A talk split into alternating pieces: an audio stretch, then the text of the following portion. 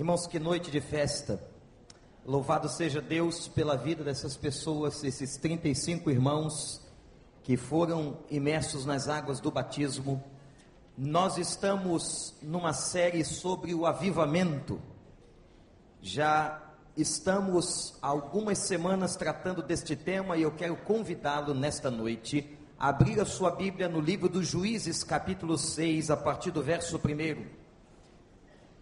O tema desta noite em relação ao avivamento são os obstáculos ao avivamento de Deus.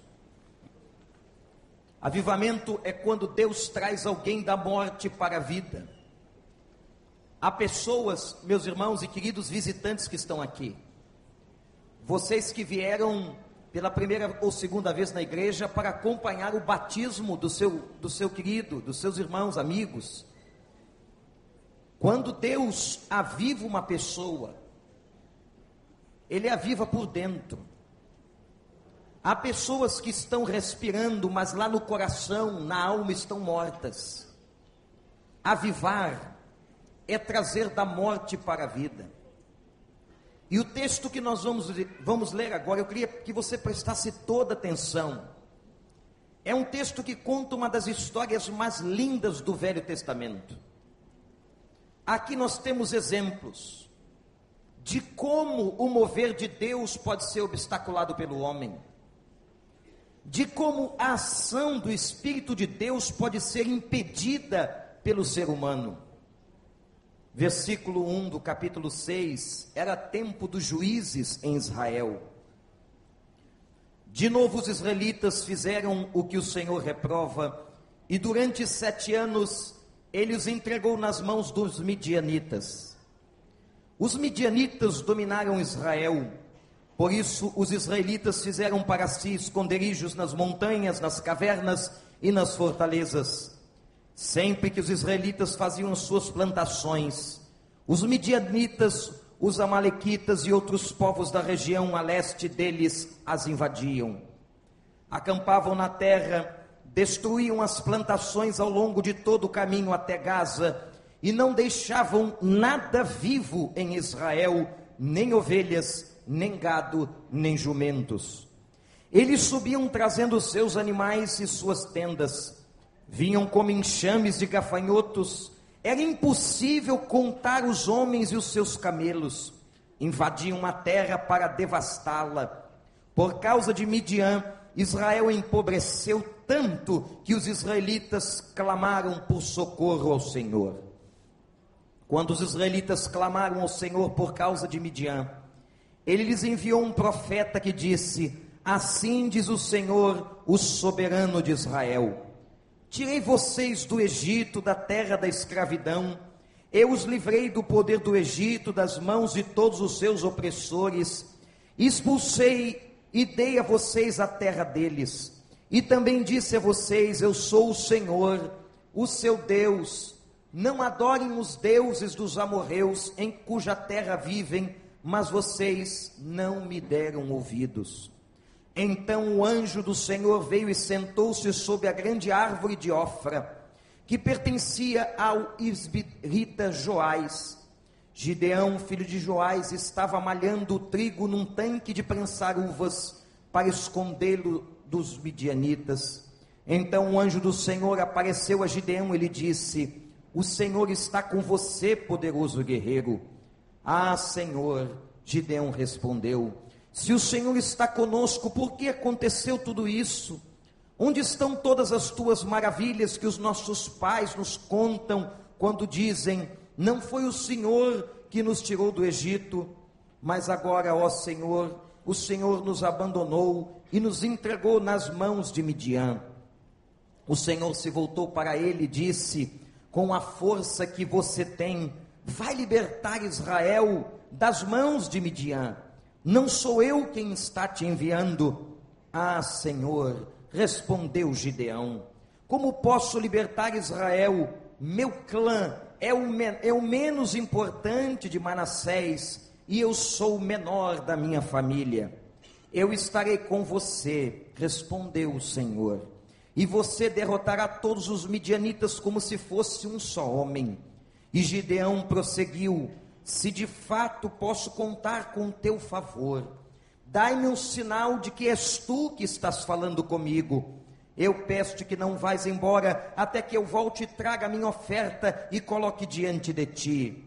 E o Senhor respondeu: Esperarei até você voltar. Gideão foi para casa, preparou um cabrito e com uma roupa de farinha fez pães sem fermento, pôs a carne num cesto e o caldo numa panela e trouxe-os para fora, ofereceu a ele sobre a grande árvore de Ofra. E o anjo de Deus lhe disse: Apanha a carne e os pães sem fermento, ponha-os sobre esta rocha e derrame o caldo. Gideão assim o fez, e com a ponta do cajado que estava em sua mão, o anjo do Senhor tocou a carne e os pães sem fermento, Fogo subiu da rocha, consumiu a carne e os pães, e o anjo do Senhor desapareceu. Quando Gideão viu que era o anjo do Senhor, exclamou: Ah, Senhor soberano, viu o anjo do Senhor face a face. Disse-lhe, porém, o Senhor: Pai seja com você, não tenha medo, você não morrerá. Gideão construiu um altar em honra ao Senhor e lhe deu este nome: O Senhor é paz. Até hoje o altar está em Ofra do Abisitas, dos Abritas. Naquela mesma noite, o Senhor lhe disse: Separe o segundo novilho do rebanho de seu pai, aquele que de sete anos de idade despedace o altar de Baal, que pertence a seu pai, e corte o poste sagrado de Azerá, que está ao lado do altar. Depois, Faça um altar para o Senhor, o seu Deus, no topo desta elevação. Ofereça o segundo novilho em holocausto com a madeira do poste sagrado que você irá cortar. Assim, Gideão chamou dez dos seus servos e fez como o Senhor lhe ordenara, mas com medo da sua família e dos homens da cidade, fez tudo de noite e não durante o dia. Que o Espírito de Deus nos abençoe. Preste muita atenção. O que é que pode trazer obstáculo a um mover de Deus? Deus quer abençoar você.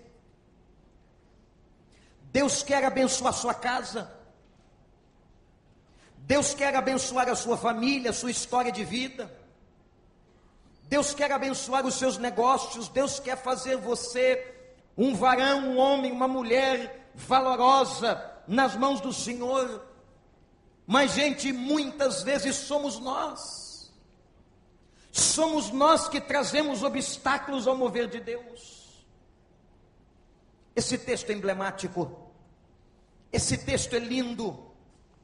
E podemos aprender nesse texto alguns obstáculos que nós trazemos e acabamos atrapalhando o mover de Deus em nossas vidas. Irmãos, a história que estamos a ler, que acabamos de ler, diz que era tempo dos juízes. Foi um tempo em que Israel não tinha rei. Então se levantaram vários juízes para julgar o povo. E por fazer de novo o que era mal aos olhos do Senhor, e preste atenção nisso, eu tenho repetido isso deste púlpito em muitas mensagens. Toda vez que nós fazemos aquilo que desagrada a Deus, nós sofremos consequências. Toda vez que nós fazemos aquilo que não é a vontade de Deus, nós sofremos na vida. Israel então começou a sofrer porque estava desobedecendo mais uma vez a ordem de Deus. E já faziam sete anos, igreja, Sete anos que Israel estava debaixo do domínio de um povo de Midian, chamado Midianitas. E eles humilhavam tanto Israel, irmãos e irmãs, eles humilhavam tanto. O povo passava fome, o inimigo vinha com fúria. Israel, se o povo judeu plantasse alguma coisa, eles entravam nas plantações e destruíam as plantações. Me impressiona a palavra que diz aqui que tudo que estava vivo, tudo que estava vivo em Israel, os midianitas destruíam. Eles destruíam as plantas, destruíam a colheita, destruíam a agricultura, destruíam os animais. Israel já não sabia mais o que fazer. Israel então faz a única coisa que resta a um homem fazer quando está desesperado. Você sabe o que é que resta a um homem fazer quando ele está desesperado? É gritar para o céu. E o povo começa a gritar para o céu, orar a Deus e clamar a Deus que tivesse misericórdia, que o Senhor olhasse para o sofrimento de Israel. E exatamente neste momento que aparece uma figura, uma imagem, um homem chamado Gideão. Este homem se tornou depois um juiz de Israel, mas vejam, irmãos, nesse texto, na vida de Gideão, na história dele, nós tiramos pelo menos três lições, três, de como nós podemos atrapalhar o mover de Deus. Como que nós podemos atrapalhar, criar obstáculos para o avivamento de Deus na nossa vida? Como que nós podemos atrapalhar a obra do Espírito de Deus? É impressionante isto, porque aprenda uma coisa, irmãos, amigos: Deus faz a obra, mas Deus só pode fazer a obra à medida que nós deixamos. Sabe por quê? Porque Ele deu a nós uma coisa chamada arbítrio. Arbitrar é decidir. Ele cria o homem e dá até ao homem a condição de negá-lo. O homem é capaz de dizer assim: Eu não quero a Deus. Deus dá tanta liberdade a nós, mas tantas vezes nós não sabemos usar a liberdade que Deus nos dá, e nós acabamos atrapalhando a obra de Deus na nossa vida. Eu quero que você preste muita atenção nisso, porque talvez você está com alguma coisa na sua vida que está lhe atrapalhando, atrapalhando a sua casa, atrapalhando a espiritualidade da sua própria vida. E nós podemos tirar isso desse texto, da história deste homem chamado Gideão. Irmãos, a primeira coisa que atrapalha o avivamento, eu quero que você anote, é a indisponibilidade. Não estarmos disponíveis para Deus. E Gideão quase fez isso. Ele era filho de um homem chamado Joás. Diz a palavra que ele estava malhando. Mas não é malhando como você está imaginando, não. A malhação dele era diferente. Ele estava malhando com os pés, devia ter pernas fortes, pernas saradas, porque ele malhava o trigo num tanque de prensar uvas. E sabe por que ele estava malhando trigo, pisando trigo, num tanque de prensar uvas? Para que os midianitas não vissem, para que eles não viessem destruir aquilo que Gideão estava fazendo. E quando Gideão está ali, irmãos, pisando naquele trigo, aparece o anjo de Deus. Algumas versões da Bíblia dizem que é o próprio Senhor que aparece debaixo de uma grande orfa, de uma grande árvore que se chamava Ofra, e ali o anjo do Senhor aparece e vai dizer uma coisa muito linda e muito interessante, uma saudação. O anjo do Senhor aparece e diz assim: O Senhor está com você, poderoso guerreiro. É impressionante como Deus nos conhece. Sabe por que, que Deus chamou Gideão de poderoso guerreiro? Porque sabia, irmãos, o quanto Gideão era fraco. E o quanto ele se via fraco. O problema não é necessariamente o que as pessoas pensam de nós. Mas o problema na vida de qualquer pessoa é o que nós pensamos de nós mesmos. Como é que você se vê? Como é que você vê a sua vida? E Gideão se via um homem fraco. Gideão se via uma pessoa limitada. Gideão era um homem talvez até tímido, ali contraído na sua pequenez. E é impressionante como Deus trabalha no nosso psiquismo o maior psicólogo que a terra já viu, e ele vai tratar e vai começar a levantar a estima de Gideão e vai dizer a ele: ó oh, valoroso guerreiro, na verdade, o que Deus está fazendo é trabalhando a vida dele e profeticamente anunciando quem Gideão seria. Naquela hora, veja irmãos, o que Gideão vai fazer? Ele vai abrir o coração para Deus e vai dizer uma coisa que todo mundo queria dizer e não consegue às vezes. Ele diz assim: Senhor, na simplicidade dele, Senhor, se o Senhor realmente está com a gente, por que, que nós estamos sofrendo? Por que, que os sete anos nós estamos debaixo do jugo dos midianitas? Por que, que o Senhor nos abandonou? Porque o Senhor deixou acontecer este mal na nossa vida. Impressionante, irmãos, que nós às vezes gostaríamos de gritar para Deus a mesma coisa, não é? Nós gostaríamos de dizer a Ele: por que, Senhor? Por que isso está acontecendo na minha casa, no meu casamento, na minha família?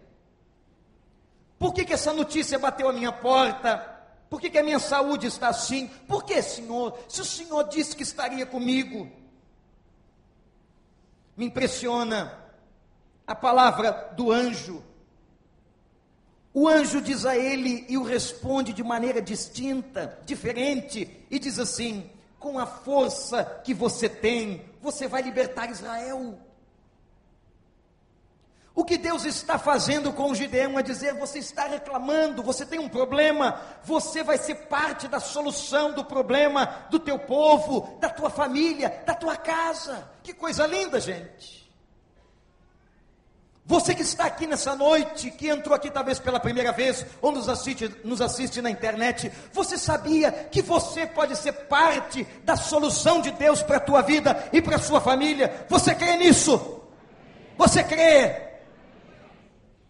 Que você pode ser parte da solução do problema que você mesmo tem levantado, mas você tem que estar disponível. E o anjo disse a ele: Gideão, com a força que você tem, que força era essa? Gideão não via. Com a força que você tem, você vai libertar Israel, porque eu, eu sou quem está te enviando, Gideão. Sabe o que Deus está dizendo para nós hoje à noite, irmãos e amigos? Ele está aqui para nos capacitar e para dizer às nossas vidas: eu vou avivar você e eu vou trazer graça à sua vida, e você é parte profunda da solução do problema da tua própria história. Aleluia!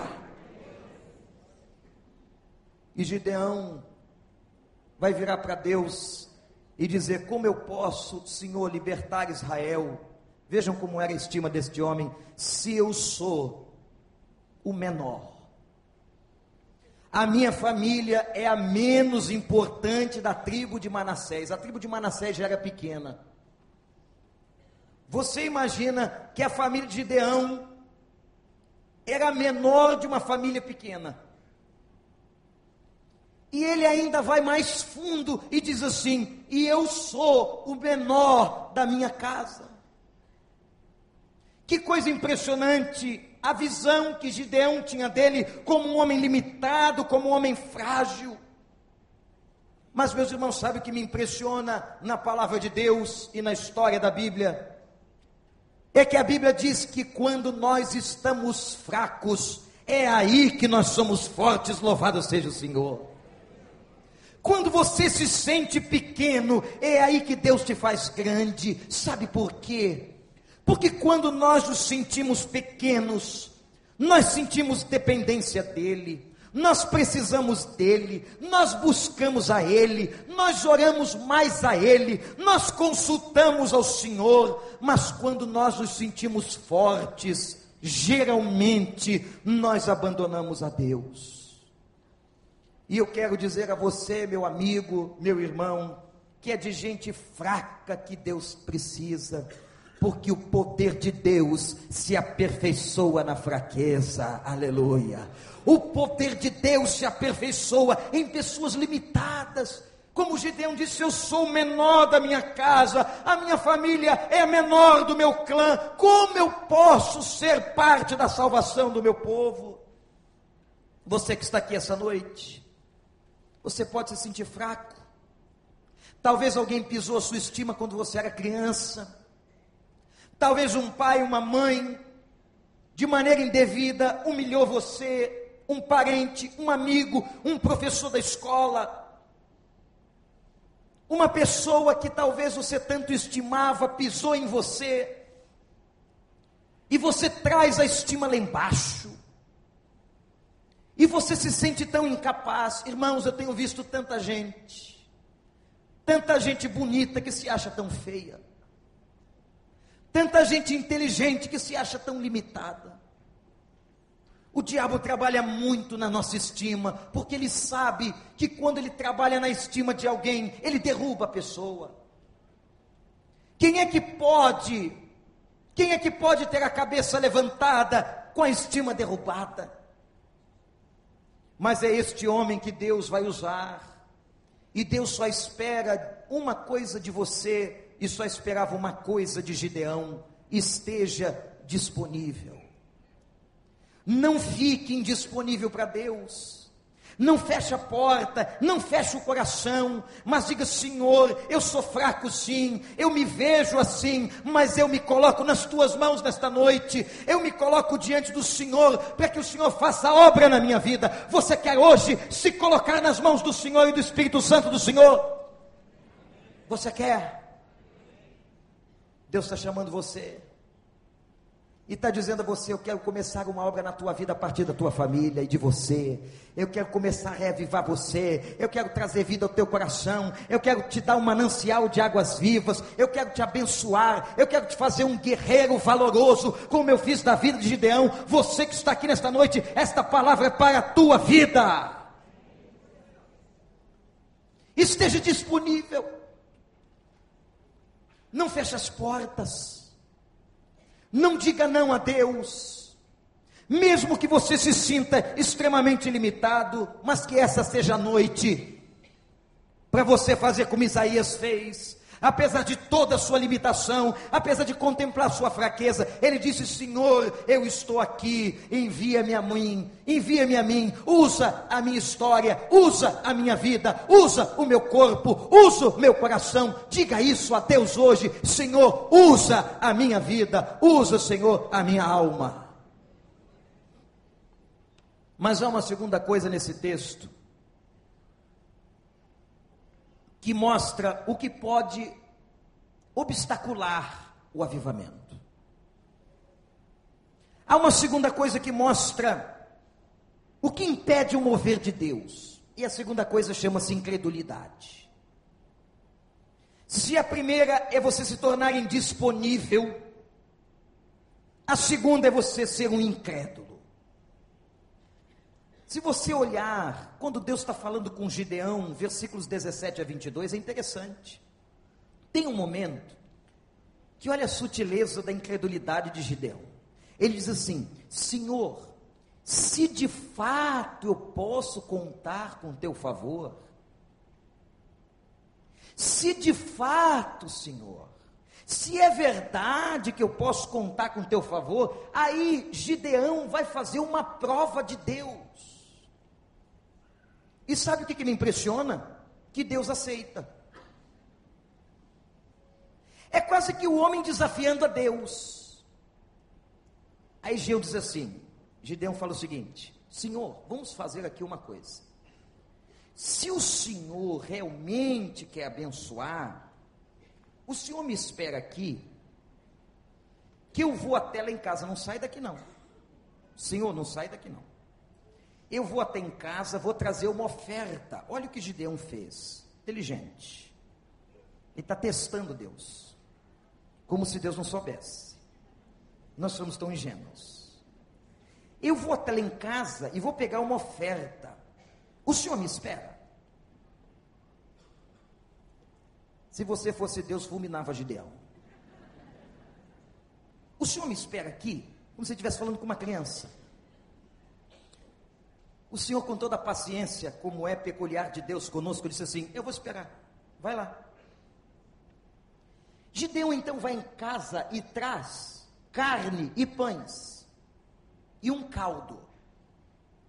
Devia ser uma comida gostosa que estava na panela, o que ele fez naquela hora. Gente, um pãozinho com carne molhada é maravilhoso.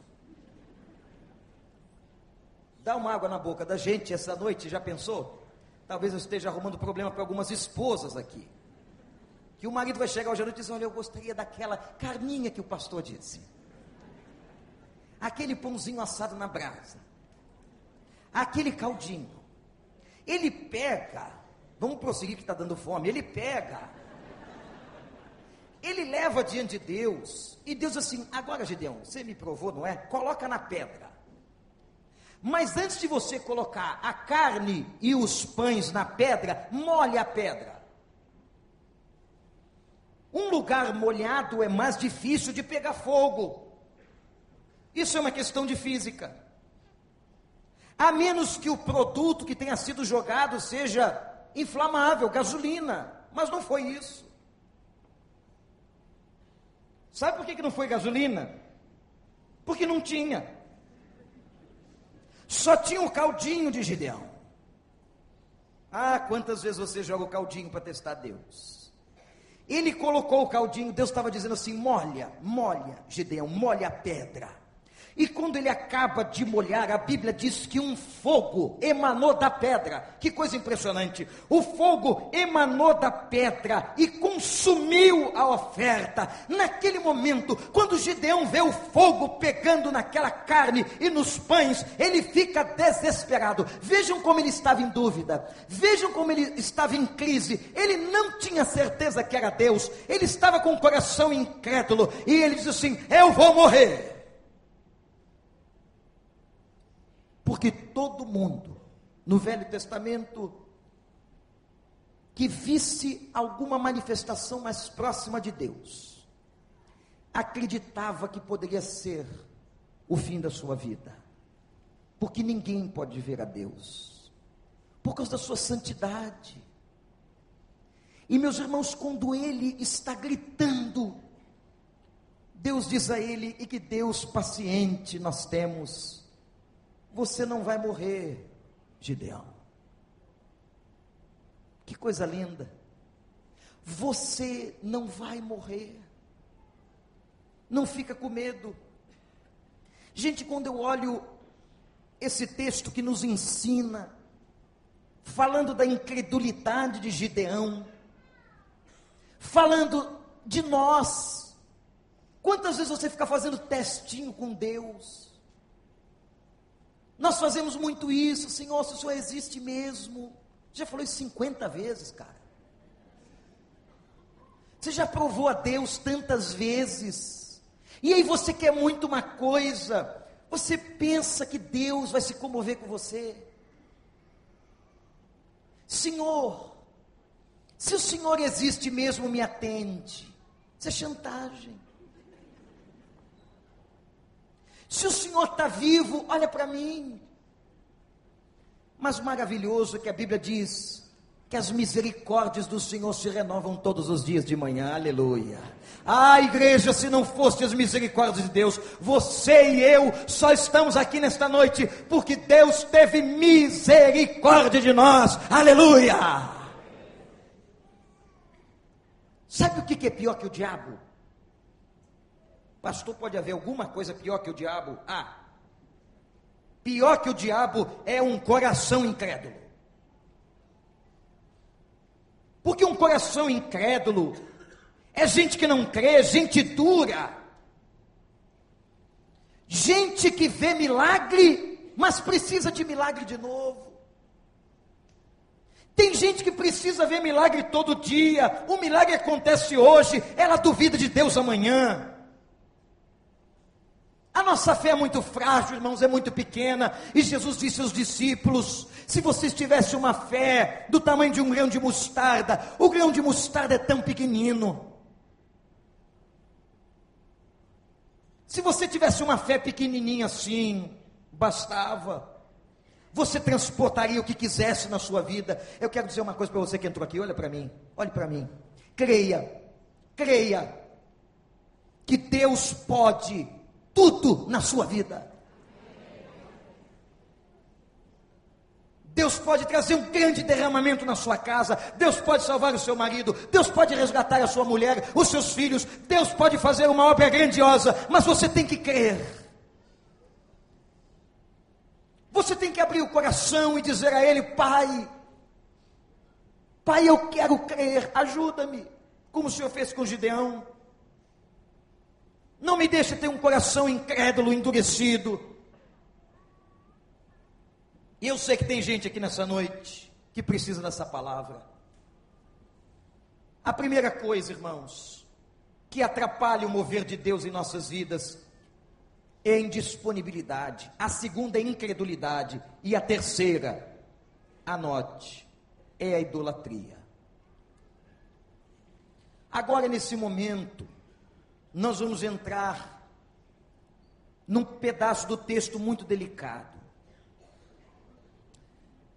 No versículo 25, depois que Gideão entregou aquela oferta e Deus tacou fogo, e aceitou e consumiu a carne e os pães.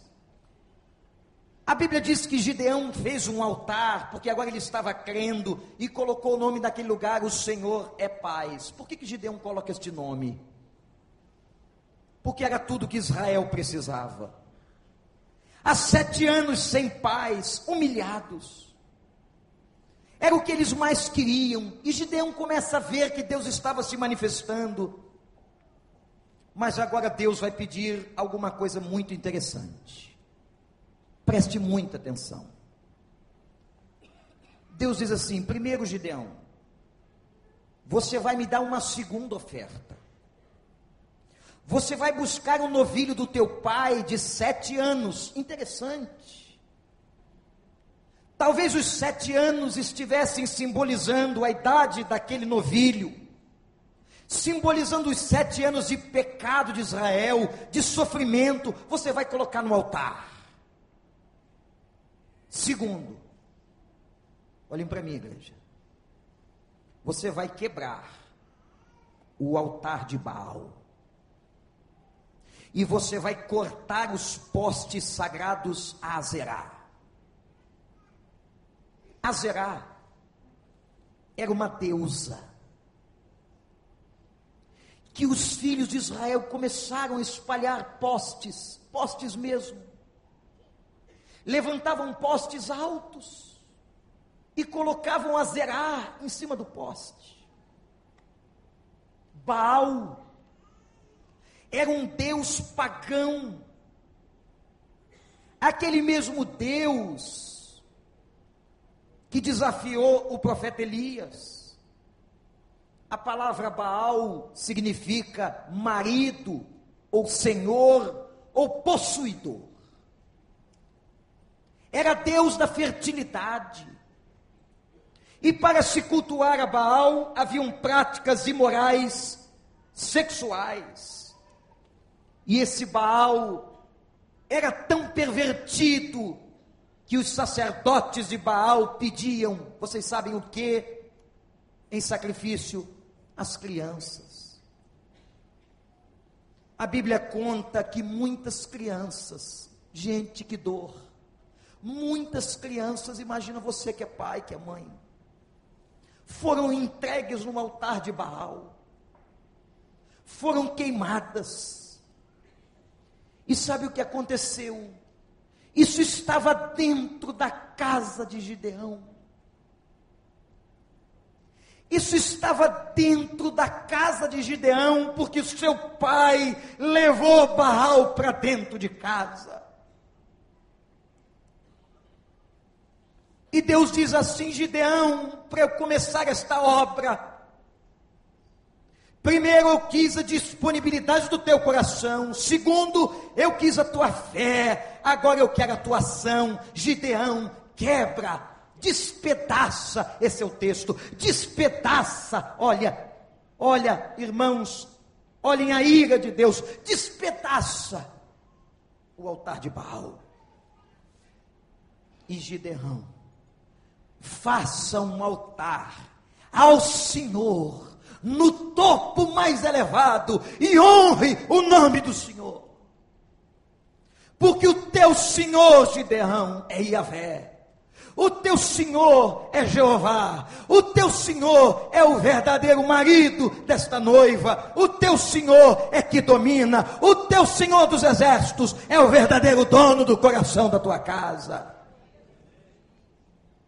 E por fim, irmãos, e por fim Deus diz assim: Gideão, depois que você destruir os altares de Baal, depois que você levantar um altar ao Senhor, queima o resto.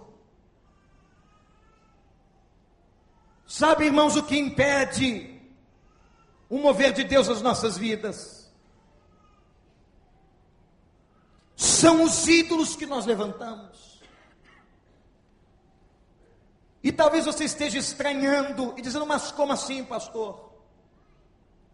Tudo aquilo que você coloca na frente de Deus se transforma em um ídolo na tua vida. Tudo aquilo que tem mais importância do que o Senhor na tua vida se torna o teu Baal. E quantos ídolos estão dentro das nossas casas? E quantos nós construímos, irmãos? Nós construímos tantos ídolos. E sabe o que eles fazem a nós? Essas coisas que nós colocamos no lugar maior do que o lugar de Deus, essas coisas fazem a gente abandonar a oração. Quantos já abandonaram a oração? Abandonaram um clamor sincero ao Deus de Israel, porque estão prostrados diante dos seus altares, os altares de Baal. Eu vou te fazer uma pergunta. Você já orou hoje? Você já dobrou o teu joelho diante do Senhor?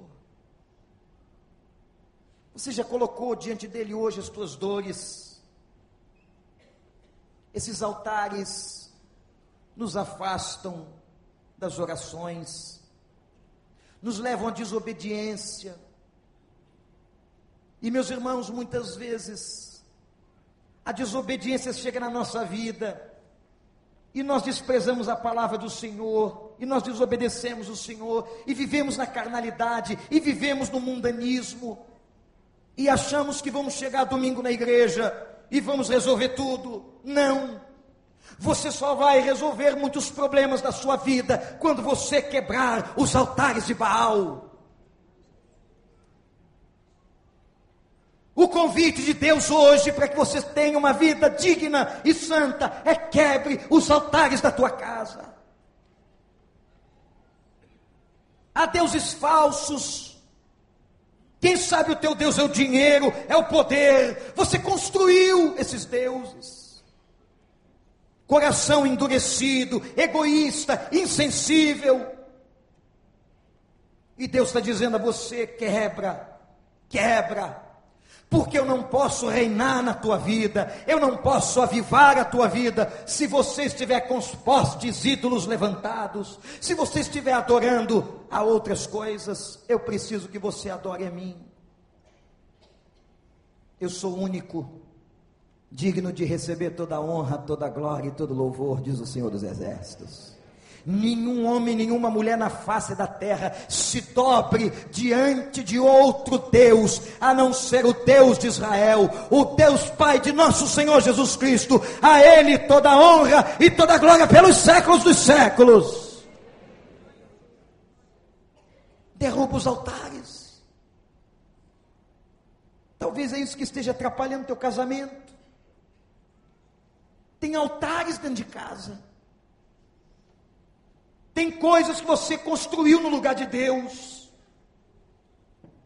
atrapalhando a tua saúde, a saúde da tua família, atrapalhando a tua vida.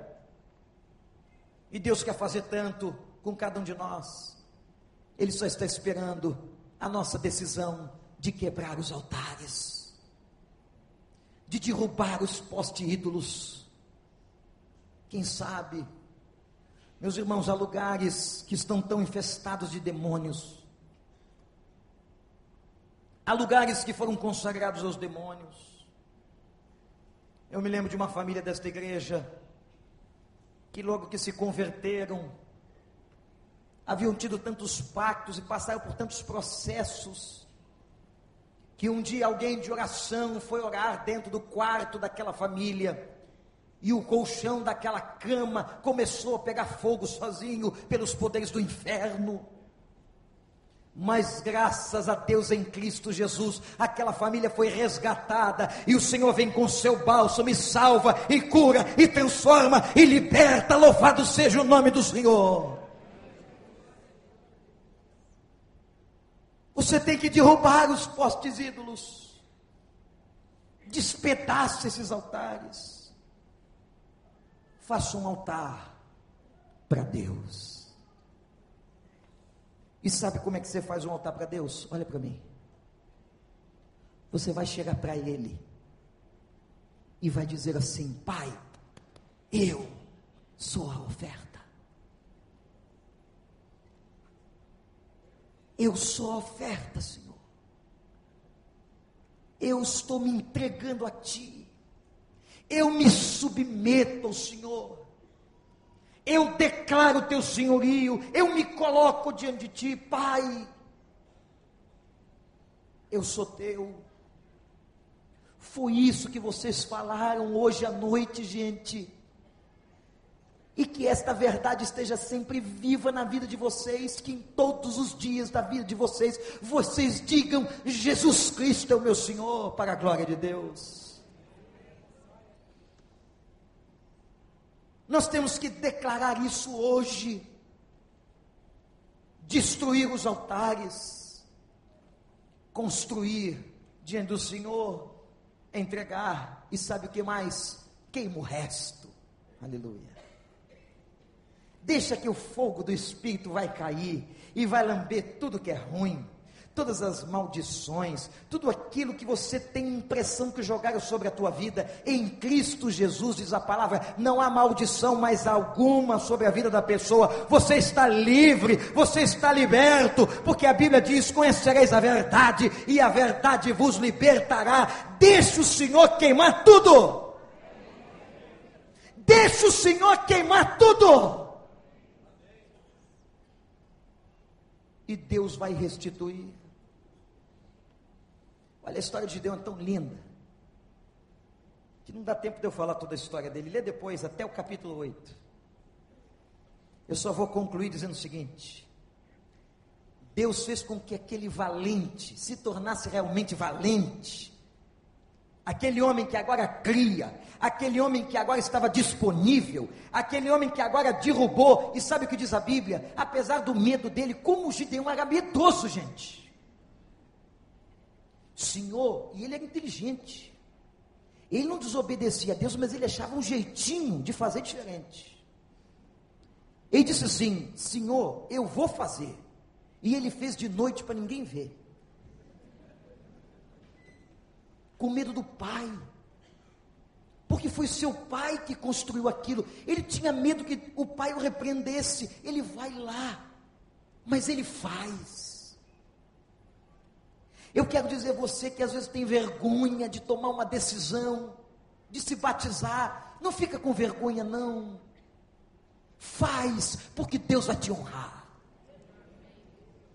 Faz a tua decisão, entrega o teu coração, entrega a tua vida. Deus vai te honrar. Você crê nisso? E depois, irmãos, meus irmãos e amigos, depois que Gideão fez isso, se tornou um cara tão forte. Aquele cara pequenininho, medroso, cheio de temores, com autoestima lá embaixo, se tornou tão forte, tão forte, que Deus agora diz para ele: para que vocês não pensem que a obra é de vocês, você vai lutar contra os midianitas, que são muitos. Como gafanhotos, você vai lutar com 300 homens. E Gideão venceu. Aleluia. A história está toda na Bíblia. Mas o que eu quero dizer a você é que Israel, Israel teve paz por 40 anos debaixo do tempo de Gideão. Quando nós cremos, quando nós derrubamos os altares, meus irmãos, a paz do Senhor invade a nossa casa e a nossa vida. Derrube os altares e Deus invadirá a tua casa com a paz. Deus invadirá teu coração com a paz. Por 40 anos, Deus não só destruiu o inimigo, como fez com que a vitória viesse e a paz reinasse no coração, na vida e na história de Israel. Você quer? Você quer essa paz? Eu quero clamar nessa noite a você.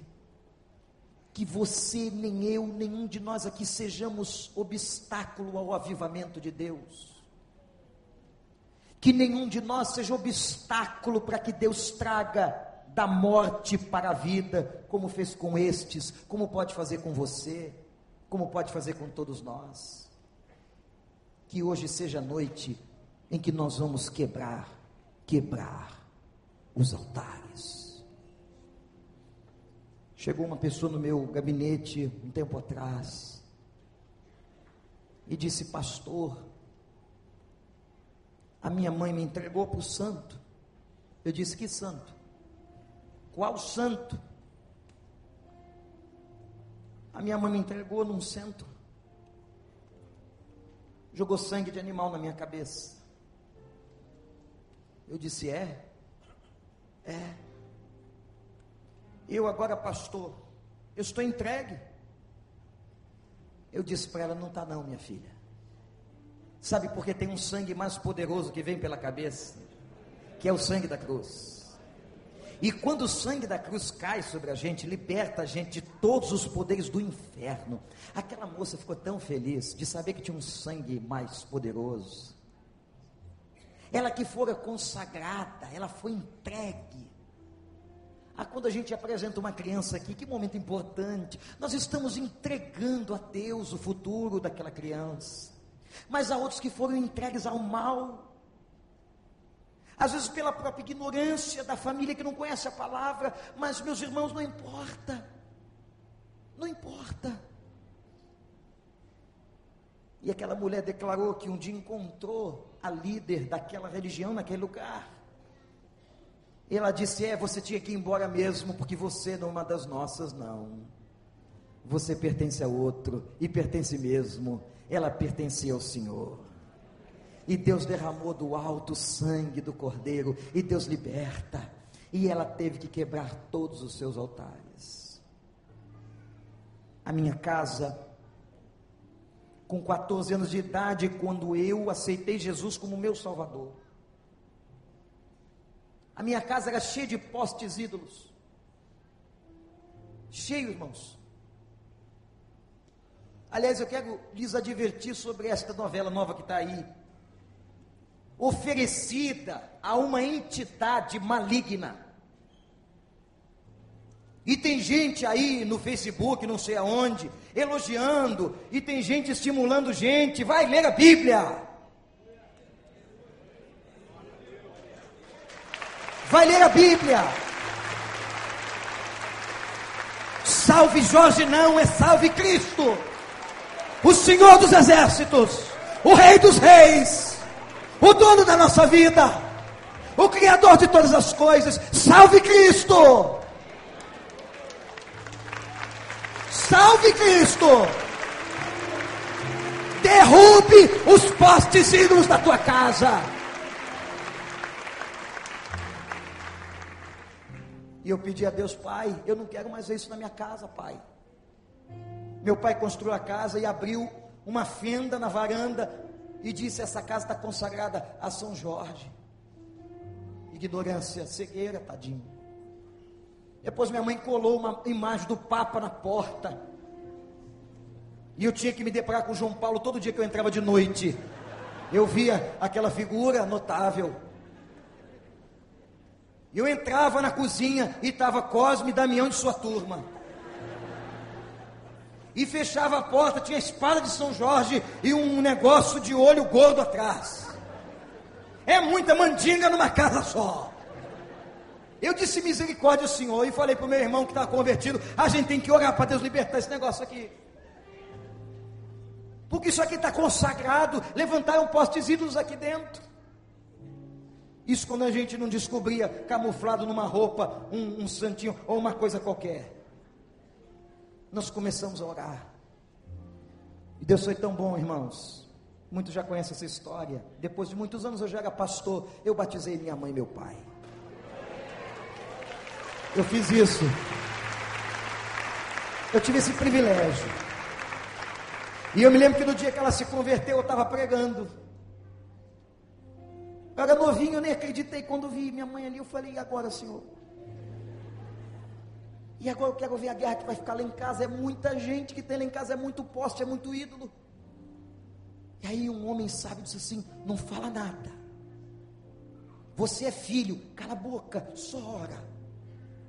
E um dia ela me chamou e disse assim: Vandinho. Não sei porque minha mãe me chamava assim.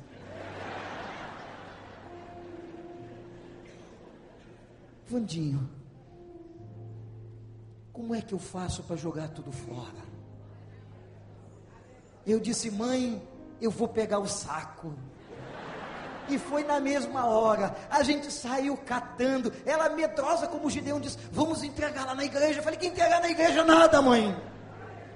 Sabe por quê? Que coisa ruim não se dá para os outros, se coloca para lá e Jesus vai dar cabo disso. E nós catamos tudo, jogamos no lixo e o Senhor nos libertou, libertou a nossa casa. Você tem que derrubar derrubar os altares de Baal e Deus vai honrar a tua vida. Salve Jesus, o Rei dos Reis. Abaixa a tua cabeça e ora comigo. O apelo que eu vou fazer nessa noite é muito difícil, muito difícil. Mas talvez haja, pessoas aqui que precisam entregar algum altar Talvez não sejam esses que eu disse, mas outros. Preciso entregar coisas do coração, uma paixão maligna, de gente que está destruindo você. Quem sabe o dinheiro sentou no trono do teu coração, o poder, a sexualidade desenfreada. E você quer dizer para ele, pai, eu quero fazer como Gideão, e eu quero ser guerreiro, valoroso e valente, em nome do Senhor. Você quer isso? Então diga para ele comigo agora, diga para ele no fundo do seu coração, Senhor, eu agora entrego todos esses altares de Baal diante do Senhor. E eu quero levantar nesta noite um altar em homenagem a ti, a minha vida, a minha vida é tua, para a honra e para a glória do teu santo nome.